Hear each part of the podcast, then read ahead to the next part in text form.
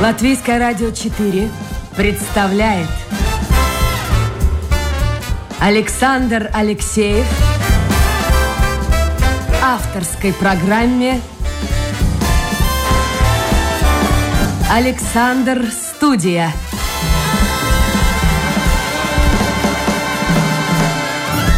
Здравствуйте, друзья! В эфире программа «Александр Студия». Как обычно, в это время с вами автор и ведущий Александр Алексеев. Ну, вот есть такое выражение «един в двух лицах». Вот у нас сегодня такой гость. Он э, профессор, доктор экономики, э, декан факультета бизнеса и управления Латвийского университета и параллельно председатель Совета акционеров Олайн Фарма. Зовут его Гундерс Берзинч. Гундерс, доброе утро. Доброе утро. А, Гундерс, давайте мы начнем а, с работы вот в этой фармацевтической компании. Сейчас а, проблема в том, что нет, нет достаточного объема вакцин. В общем-то, эта проблема, кстати, не только Латвии. Я посмотрел и у соседей наших там не очень хорошо все это в Литве. У эстонцев немножко получше. А почему нельзя, например, на том же Олайнфарме или на других фармацевтических предприятиях Латвии ну, выпускать вакцину, ту, которая востребована? Ну, скажем так, э, во-первых, э, разработка вакцин это э, очень сложный, сложный вопрос и сложный с точки зрения скажем, научно очень сложный и требует огромных затрат по валидации результатов вакцина, скажем, ну, результатов, насколько эффективна конкретная вакцина. Этим занимаются, ну, скажем, большие, ну, скажем так, только, только самые большие компании в мире, ну, как Pfizer э, или AstraZeneca, э, Johnson Johnson, огромные компании, которые сейчас разрабатывают вот вакцины. Другое дело, что по лицензии эти вакцины... Вот можно... я имел в виду как раз по лицензии.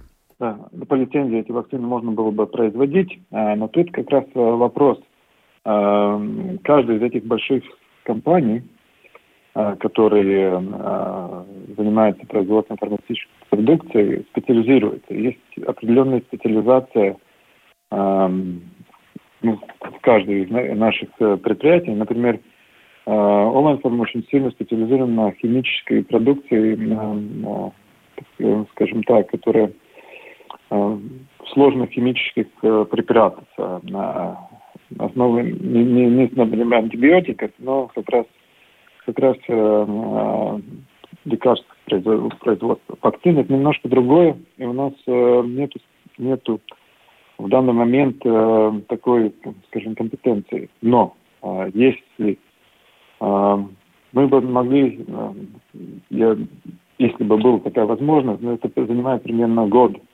чтобы э, пройти все вот, э, внедрить новое, новое, новое лекарство в производство, это довольно тоже сложный вопрос со всеми проверками.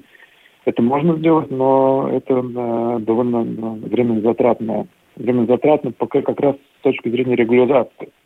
Очень сильная регуляция, как, что, кто может, кто не может, какая компетенция. Ну, вот с другой стороны, посмотрите, некоторые страны заключают договоры э, с производителями вакцины, с теми, кто разработал эту вакцину, и производят ее у себя. А вот мы почему-то не можем. Сейчас это возможность, а, это возможность, что можно заключать вот такие лицензионные договора на производство появилась. Эм, мы э, мы еще думаем, скажем так, насчет этой, э, этого, можем ли это сделать. Э, не могу сразу ответить, это мы еще должны посмотреть, насколько разное, разного рода э, оборудование должно быть иметься, чтобы вот это как раз начинать производить. Но если говорить по поводу вакцинации, вы знаете, что в обществе мнение разделилось, одни за, другие против, но вакцинация очень медленно идет. А вопрос уже к вам не только как к руководителю а, вот этой крупной фармацевтической компании, но и как а, к человеку мира бизнеса, доктору экономики, экономисту. Собственно говоря, а почему такая проблема у нас в Латвии? Вот почему у нас недостаточно вакцины? Скажем, в Великобритании там ну, прямо семимильными шагами идет вакцинация. В Израиле. А мы как-то вот медленно-медленно ждем, когда нам что-то пришлют. Порой присылают не то, что люди хотят. Вот чем это можно объяснить? Ну, во-первых, это два вопроса. Почему идет медленно и почему и есть ли вакцины? Это два, два разных вопроса. А, а почему нету вакцин? Поскольку Латвия, а, Латвия ну, решила а, или фактически все, все страны Европы как бы объединились насчет э, единой закупки вакцин и э, участвовал в этом тендере э, вместе с другими странами Евросоюза по поводу закупки, общей закупки вакцин для всей, всего Евросоюза. Так что э, в Евросоюзе это общая, скажем, э, проблема. Но с другой, извините, я вас перебью, но опыт некоторых стран Евросоюза показывает, что помимо вот этой, ну, скажем, следования общей политики, они и ищут э, свои личные какие-то пути. Я назову Польшу, назову Венгрию. Эстонцы на прошлой да. неделе было сообщение, что они подумывают о возможности приобретения российской вакцины. Вот видите, то есть есть какая-то общая европейская политика, и в то же время каждый думает о своих жителях, что, мне кажется, нормально. Да, э, вот это как раз я хотел продолжить э, насчет этого, что есть эта общая политика, которая и есть и специфическая политика, и специфическая политика, как каждой стране, тоже разделяется. Например, э, каждая страна ну, Евросоюза могла выбрать, какие вакцины закупать. И Латвия, скажем, сделала упор на AstraZeneca, вакцину AstraZeneca. Другие страны, например, более, скажем, равномерно разделили этот портфель ну, скажем, где больше, а, больше, например, Pfizer вакцин, или Biotech, Pfizer Biotech вакцины, или Moderna вакцины. И а, что интересно, что, скажем так, упор был сделан на вакцину, которая, во-первых, была позже, чем другие вакцины. Мы хорошо знаем, что это почти на два месяца, ну, полтора месяца позже, только даже два месяца, по-моему, да, получилось, что а, извините, нет, месяц, ну, полтора, примерно полтора месяца позже только AstraZeneca э, ее утвердили, но э, утвердили. Результатом Латвия, скажем так, поставила не, не на ту вакцину, которая первая была на рынке. Почему так? Трудно сказать. Э, я думаю, что одна из причин того, что, скажем, AstraZeneca намного дешевле, чем Pfizer – и наши, скажем, а, ну, чиновники просто решили, что так будет э, более безопасно. Безопасно для кого? Для них? Да, для, для, скажем, с точки зрения закупок, я думаю, я, я не знаю. Я примерно я понимаю вашу логику, профессор, я примерно понимаю, я не раз об этом говорил. Вот эта система, созданная в стране, когда Лучше дерьмо, я не хочу сказать, что это дерьмо, но чтобы подешевле, чтобы потом КНАП не пришел и не сказал, а почему? А почему вот вы такую сумму платите? Вот это что-то, мне кажется, здесь нужно менять. Я не знаю, я не экономист. Я согласен. Согласен? Абсолютно согласен, абсолютно согласен потому что деш... Э, кто дешевле покупает, всегда платит дважды. Ну не может быть дешевле и лучше, правильно? Хотя, с другой стороны, посмотрите, российская. Ну, здесь, мне кажется, много политики. Сейчас разговор-то не о России. Я думаю, что люди готовы, кто хочет прививаться, они готовы прививаться любой, но качественной. Я вчера прочитал, э, я не помню, кто-то из австрийского руководства классифицировал российскую вакцину как автомат Калашникова. Просто без всяких там поворотов, заворотов. Вот, вот бьет в десятку и все. Этот вопрос у нас, я так понял, совсем не рассматривается. Она недорогая. А, да, а, понимаете, они как бы... Я тоже, ну, скажем, не, не настолько а, хорошо знаю как раз устройство этих вакцин, но а, я думаю, что это действительно больше вопрос а, политики, чем, чем а, ну, скажем, так, а, конкретных вакцин, но э, я, если вакцина, вот это, э, как называлось, спутник, как называлась эта вакцина, я забыл, э, российская, будет утверждена в Евросоюзе, то я думаю, что э, будет довольно большое, как бы, э, довольно большое, скажем, следуем, так сказать. Влияние, давление? Давление, чтобы все-таки эта вакцина тоже была а, в Латвии, но Нет такой, если, если я могу такой прогноз сделать, то э, летом, э, в третьем квартале, это уже где-то на сентябре, я думаю, что у нас будет довольно много вакцин. Так дожить это до этого будет, надо. Дожить до этого да, надо.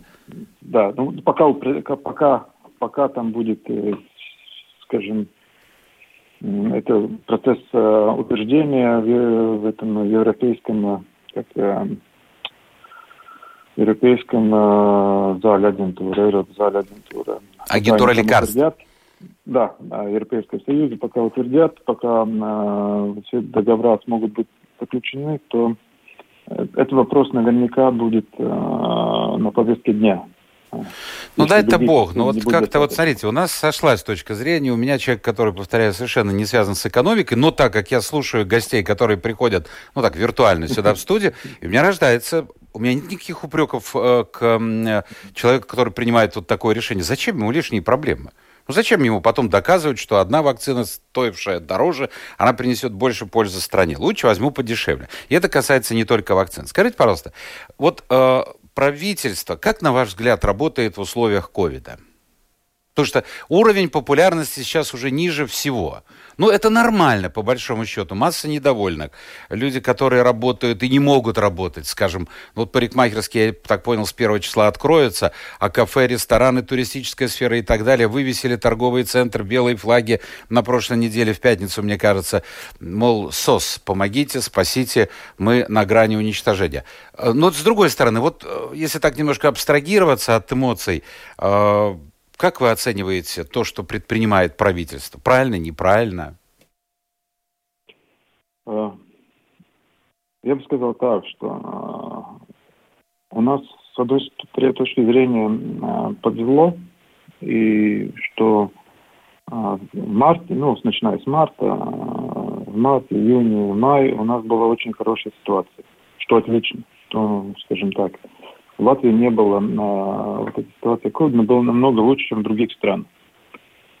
Это сыграло в долгосрочном, можно сказать, такую ну, плохую вещь, что мы не подготовились. И мы успокоились, подумали, что все будет да. так же хорошо. Да, и что вот мы такие избранные, у нас такая хорошая иммунитет, или мы настолько хороши, что у нас э, вот ковида не будет. Но оказалось, что не так. И и причины, что мы сделали очень правильно, мы сразу фактически весь первую закрыли намного больше даже, чем Эстония и Литва, закрыли границы в марте. Результатом а, возможности распространиться, распространиться вируса было намного меньше, потому что а, где он есть, там он еще больше распространяется. Но у нас не было возможности ему распространяться, потому что люди действительно очень сильно как бы а, в марте среагировали, и и у нас не было, ну, скажем, а, плотность населения такой нигде, чтобы вирус мог бы распространяться. Результатом нам повезло в то время, я бы так сказал. Но и потому, что государство отреагировало, принципе, отреагировало правильно. Но мы успокоились. Результатом мы не были готовы к тому, что все-таки может не пойти, как хотелось бы. Подождите, это, я только хотел бы уточнить, не мы, а правительство, наверное. Да, Все-таки существенно разное. Да, ну, все, ну, ну и все общество сказал, да, у нас все в порядке, мы, скажем, э, скажем, э, да, это э, тоже, мы тоже как бы расслабились. Результатом э, правительство не было готово, и когда у нас в начале октября, очень, э, очень, ну, скажем, уже с середины сентября, скажем так, э, планомерно, но начиная октября уже пошло очень сильно вверх заболевание – и просто как первый раз. А что сейчас делать? Вот это была самая большая, я сказал, как сказал ошибка, что мы э, надеялись, что будет все так же, как и в, в, э, в начале года. Но не так. И вот когда мы начали, э, начали вот так э, э, хаотично, я бы сказал, э, решать проблемы, и решать вот конкретные ситуации, то, на, то оказалось, что вот эти протоколы, как действовать, не готовы. Оказалось, что да, такой координации работы нет. Вот это самая большая, есть две такие проблемы, которые я вижу. А, Не хватает координации между... То есть мы не знаем, что делать, потому что об этом мы не подумали заранее. Ну, это, скажем так, ну, это может так быть, но мы, мы можем, э, если мы не знали, но вот ситуация, мы и знаем, как ее решать. Я понял. Гондер, скажите, пожалуйста, вот а, есть да. такое мнение, причем это не только у простых людей, а даже и у профсоюзов, и у представителей отраслей. Вот давайте снимем кого-нибудь. Вот снимем Петровича, снимем, ну кого там еще, Павлю. Вот только назначили человека, уже давайте снимем, я сегодня читал. Вообще это что-то даст, если вместо Павлю-то будет, ну и вас поставят, там, меня поставят вместо Петровича. Я, правда, не помню, какого она, она благосостояние, кажется. Да? Но не в этом дело вот если снять человека и поставить нового, это что-то изменит? Э, в этом случае я думаю, что нет. Э, во-первых, э,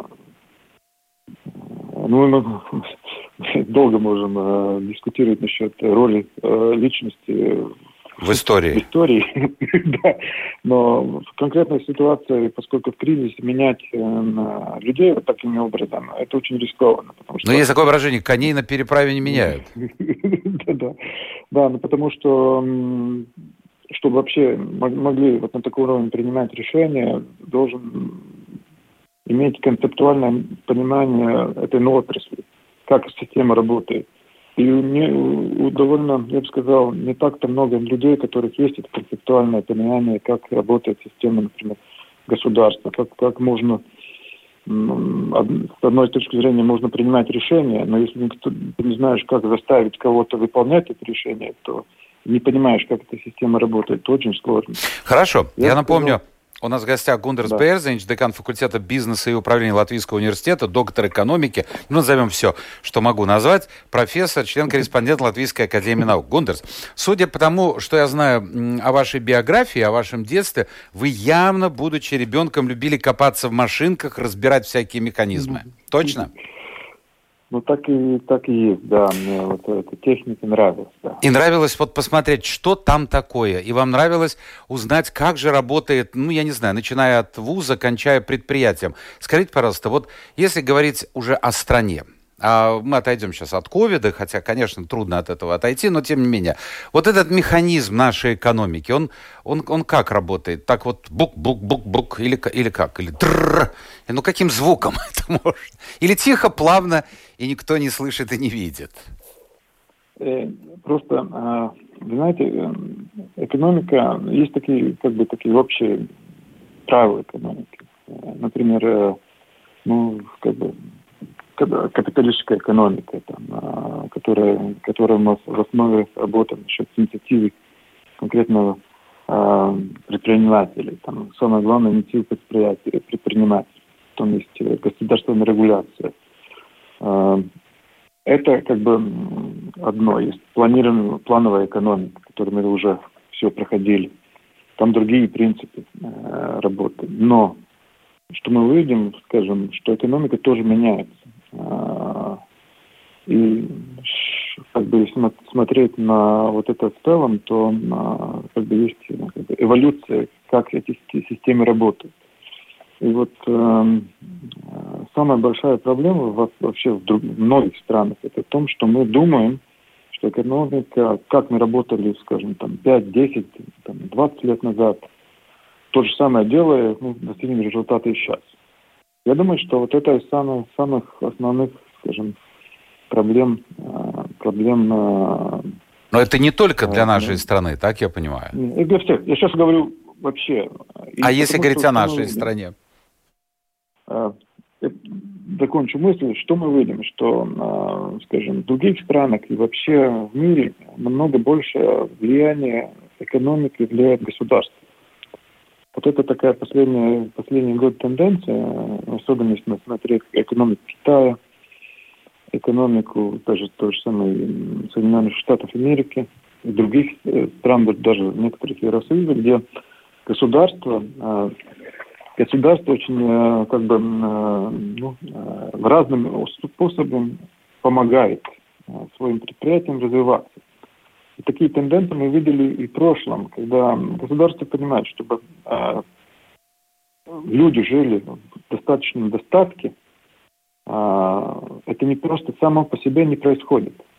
У нас, я думаю, самая основная проблема на латвийской экономике и вообще в мышлении, что мы почему-то думаем, что мы только создадим вот такую хорошую как бы, среду, и все, да, все начнет работать само по себе. А, что капитализм это вопрос решит, инициатива людей будет. И То есть рынок все поставит, я помню такие фразы, сам все поставит да, на да. свое место. И сейчас мы что мы видим, что в последние годы это уже э, не так работает, как работало, может быть, и раньше. И причины э, тому есть несколько, некоторые несколько причин. Во-первых, э, экономика, как бы дигитальная экономика – там а, огромные компании и, а, скажем, и границы уже не так-то работают. У нас не закрытые системы. Раньше экономики были намного более закрыты. Сейчас они намного более открыты. Результатом капитал всегда следует там, где больше экономики, он следует в те направления. Результатом для маленьких компаний, для маленьких стран – ситуация поменялась. Это а, уже не так, как было раньше. А, это один вариант. Это, скажем, и это проблема не только для Латвии, это проблема для всего Евросоюза. Например, в Евросоюзе нет ни одной такой значимой IT-компании всемирной, а, как есть, например, в Америке или даже в Китае. А, что это означает? Это означает, что на конкретно э, Евросоюз, скажем, э, уже отпадает от глобальной экономики, это уже не, не, не настолько сильный игрок, как был раньше, поскольку просто экономика поменялась. И, а, и одной из причин того, что мы, у нас этот рынок хотя бы Евросоюза, но он все равно разделен на страны. Результатом, что мы видим, э, эти большие экономики, например, Китай, Америка – уходит настолько далеко в продуктив, ну, скажем, продуктивности, эффективности, что нам все, все больше труднее и труднее конкурировать. Например, Италия. Третья самая большая экономика Евросоюза. Там очень много маленьких компаний, которые не особенно конкурентоспособны в нашем глобальном мире. И в Латвии ситуация если мы приходим к Латвии, то же самое. В Латвии таких э, довольно мало, мало больших компаний. А большие компании это то, что а, могут э, а, конкурировать и, и инновации происходят в больших компаниях. Это тоже такая а, интересная, ну, скажем, статистически просто получается посмотреть, где есть самые большие инновации, как раз в компании, которые Э, выше среднего, средних или больших. А у нас... Э, ну, у нас фактически маленьких. Э, невозможны крупные такие мегакомпании. Во-первых, население, во-вторых, и отток какой происходит, и я думаю, после ковида тоже продолжится, и много-много-много-много таких составляющих. Так что мы обречены, что ли, все время идти где-то во втором-третьем эшелоне? Вот это как раз мы переходим к этому второму вопросу, что вот происходит в больших экономиках сейчас все больше и больше государства должны участвовать как раз а, в этом, а, скажем, чтобы помогать компаниям конкурировать. А, ну, например, там а, большой пример, там мы все знаем iPhone, да. Но в iPhone 100, примерно 130 э, разных патентов, которые принадлежат государству, ну, разным государствам, например, там армии Америки или которые используются для, для скажем, бизнеса.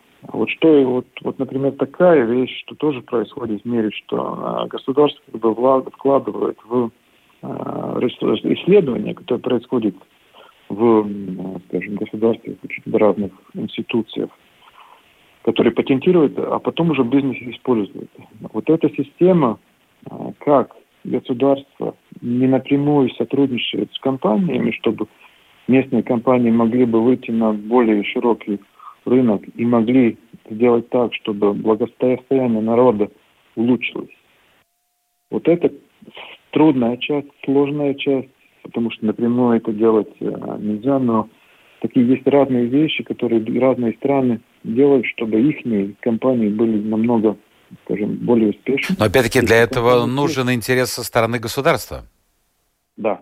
Но государство понимает, чтобы иначе достичь благосостояния народа и ну, работающих или населения нельзя. Потому что население, благосостояние населения может быть только тогда, когда а, есть а, более, скажем, развитая экономика. И как вот сделать так, чтобы экономика была развитая, это не просто, это очень сложный вопрос в наши дни, когда очень много государств, скажем, помогает своим компаниям. И там нужно думать, думать э, уже очень как бы э, так широко, чтобы придумать, как мы можем э, разным образом сделать так, чтобы наши компании – конкретной страны, были более конкурентоспособны. Гунтер, спасибо, спасибо. Давайте мы здесь немножко сделаем паузу. Почему? Потому что у меня очень много вопросов от слушателей, а времени, как да, обычно, немного. А, давайте посмотрим. Я напомню слушателям, что у нас сегодня в гостях доктор экономики, член-корреспондент Латвийской академии наук Гундер Берзинч. А вот, кстати, а, Сразу несколько, ну, вы ответили на вопрос, э, как ваш гость думает, за счет чего в Латвии может вырасти экономика страны. Вы косвенно ответили. А вот тут несколько вопросов как бы комментирует услышанное. Вот э, вы упомянули Китай, Америка, пишет Анжелика, смешно слушать. Латвия ничего не производит, откуда чему взяться? Вот такая точка зрения. Ну, скажем так, э, э, я, нам кажется, что ничего не происходит, производит. Но если посмотреть так и реально, то уровень экспорта у нас каждый, в принципе, месяц растет. Если посмотреть, то у нас примерно мы экспортируем продукцию, продукцию примерно 1,3 миллиарда в месяц. А почему у людей создается впечатление, что вот нет ничего? А, перерабатывающей отрасли, где как раз производство работает э, примерно 110 тысяч населения э, страны, что немало, поскольку у нас всего-то на число работающих примерно 900 тысяч и больше 10, больше 10, примерно 12% работает как раз в сфере производства, а не в сервисе. И мы просто не знаем. А наша вот разница а, между другими странами, почему мы нам так кажется, очень просто. А, у нас а, мы не производим, а, скажем, такую готовую продукцию, которую все знают весь мир. Ну, у нас нет таких глобальных брендов. У нас э, мы производим очень много разных э, как бы составляющих частей, которые э, входят в другие продукты, уже готовые продукты. Вот чем разница в нашей экономике. Мы становимся составляющей частью других продуктов. Понятно. Давайте мы здесь а, сделаем... Э, да, да. Все, остановимся, потому что вопросов много. Вот один и тот же, в принципе, вопрос задает и Евгений, и Илона. Э, но я прочитаю. Э, эффективнее, чтобы министры работали эффективнее, пишет Илона, нужно не им давать выбирать себе советников, а государству по договору приглашать ведущих специалистов мирового масштаба в различных отраслях, пока Латвия не выйдет в лидер. То есть иностранных специалистов. Причем топ-менеджеров. Вы, вы знаете, э, э, я бы сказал так. То, что у нас должно быть качественные консультации э, для министров, абсолютно согласен. А, я не думаю, что всегда это ну, должны быть, скажем, иностранные консультанты. А, потому что есть такая вещь, что, что мы уже говорили раньше – Понимаете, э, чтобы что делать, знать, что делать, это одно. Знать, как это а, внедрить в конкретных, в э, конкретной ситуации, это абсолютно другое.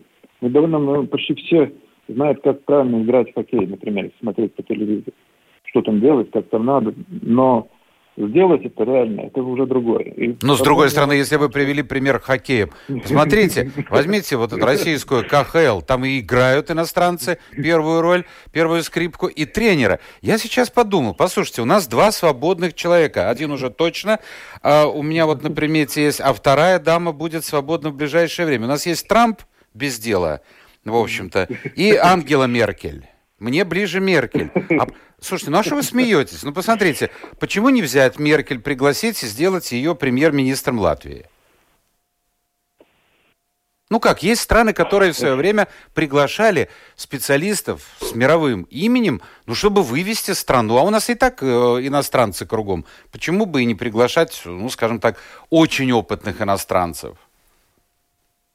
Вот серьезно, вот э, а, неважно никакой, там... Э, скажем, да, э, я думаю, что каждая страна должна выбирать правительство, которое, которое она, скажем, чувствует и понимает. Я бы сказал, что как консультанты, конечно, это очень правильно. Но в кстати, довольно много закупало разных консультаций из всего мира.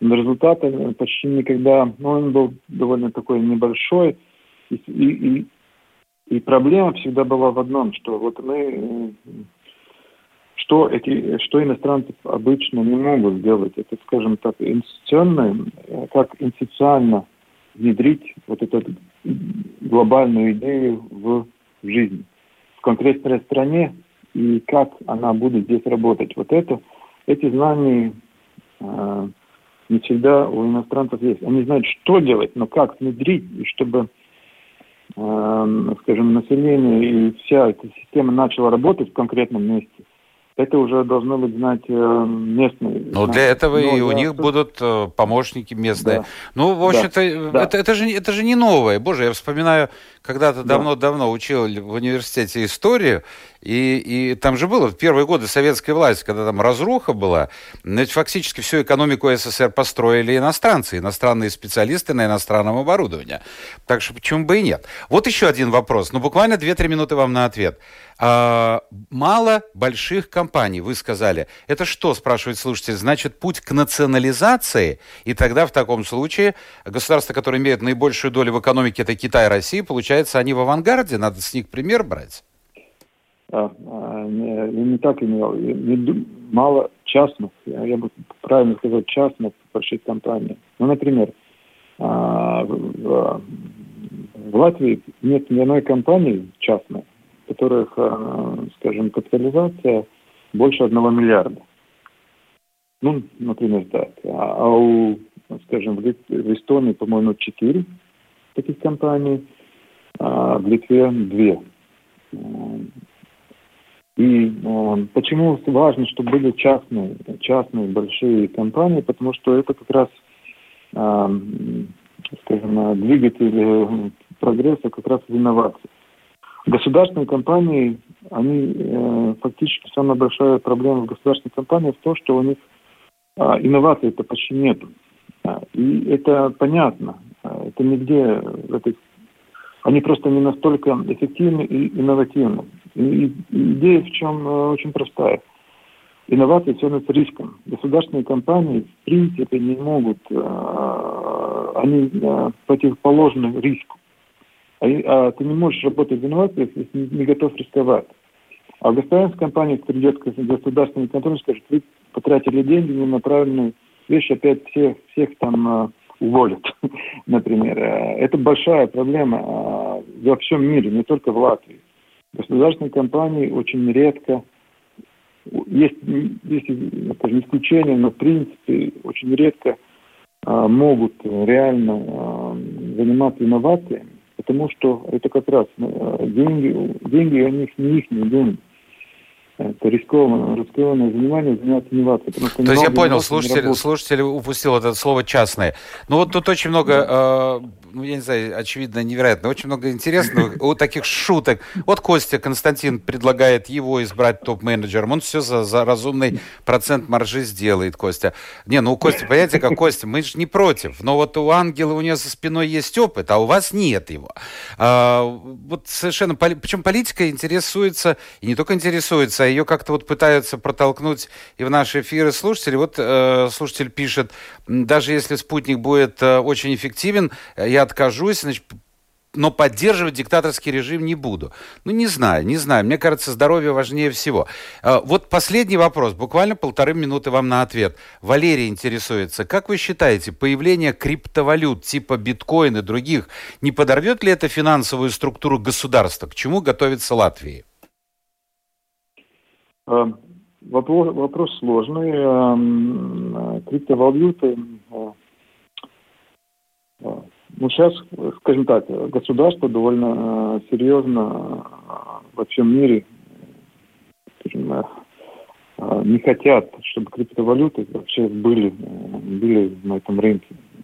Это понятно, потому что контроль насчет выпуска этих денег, ну, это же деньги, если их понимать как деньги, то то уходит от государства. И вот э, потому и государство, скажем так, э, довольно сильно ограничивает, э, как могут, э, появление криптовалют э, в наши дни.